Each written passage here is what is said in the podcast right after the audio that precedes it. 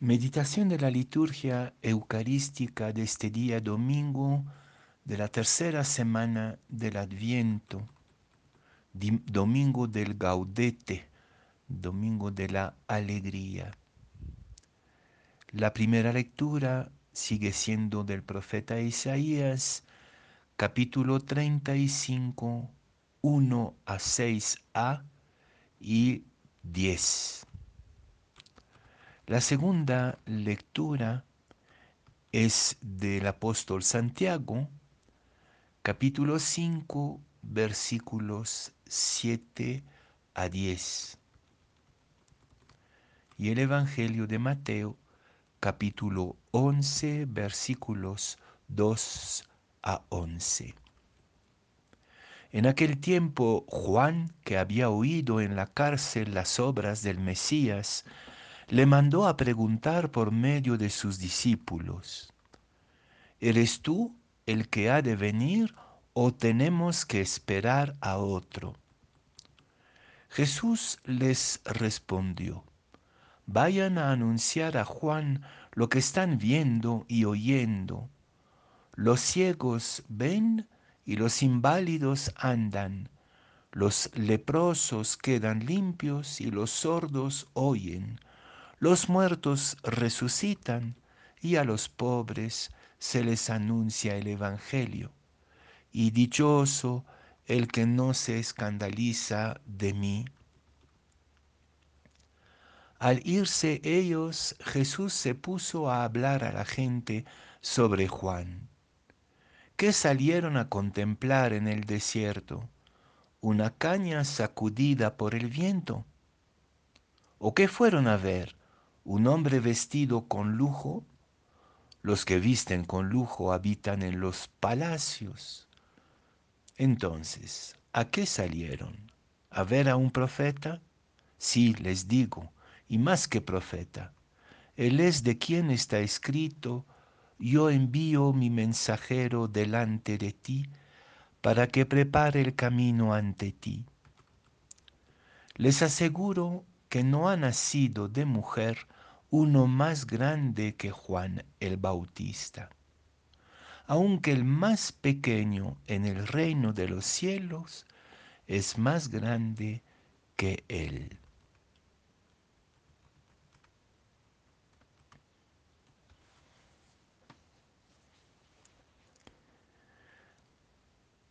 La alegría secreta, escondida, íntima, de la mujer embarazada es quizás más grande que la alegría del nacimiento.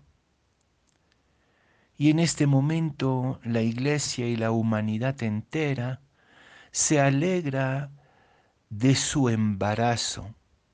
La esperanza es como un embarazo. Cuando la mamá acaricia su vientre hinchado, sabe que ya está viniendo la novedad de la vida. Y cuando el marido acaricia el vientre hinchado de su esposa, también sabe que su hijo está pronto a revelarse. Así estamos nosotros, toda la humanidad, toda la iglesia, acariciando el vientre de Dios. Pronto viene la encarnación, pronto viene la novedad. Y sin embargo, esta alegría secreta, íntima, irresistible del embarazo en sus últimos momentos, contrasta fuertemente con lo que vemos afuera. La mamá está en su habitación y el papá la está acariciando y acompañando, pero afuera, como lo vemos hoy, están gritando y protestando los pobres, las víctimas, los oprimidos, los inocentes. Por ellos gritó Juan, como gritan todavía los profetas de hoy.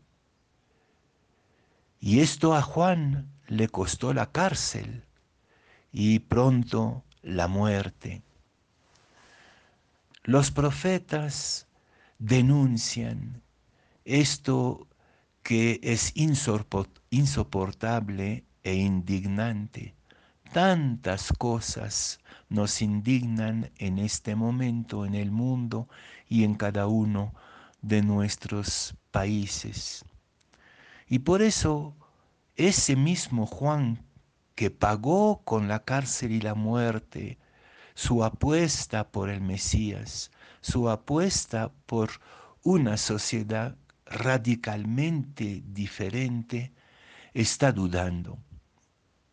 ¿Y quién en este momento no estaría dudando del futuro frente a la encrucijada imposible del universo?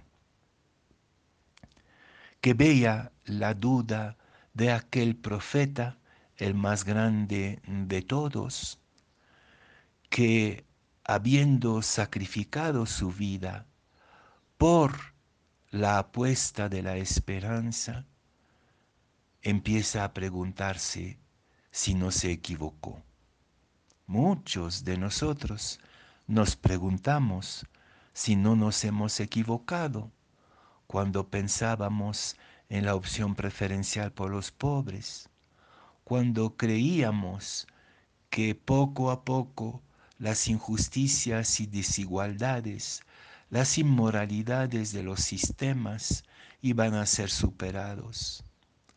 Pero la lógica del reino, esta alternativa evangélica, no se manifiesta según nuestras categorías de enfrentamientos de fuerzas, de competencia de poderes, sino que el Evangelio y el reino son un misterio de germinación. Esta alegría de la germinación es la que encontramos en el Magnificat, no sé si se han puesto a pensar que cuando María corre a visitar a su prima Isabel, todavía su vientre no deja ver absolutamente nada. María apuesta por lo que no se ve y siente vibrar este germen ínfimo de novedad de vida en ella estamos en la alegría del Magnificat.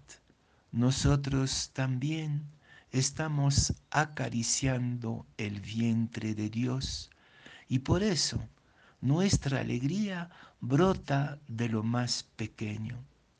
El germen de esperanza que estamos disfrutando en estos días de Adviento es más grande que todos los gritos y denuncias de los profetas.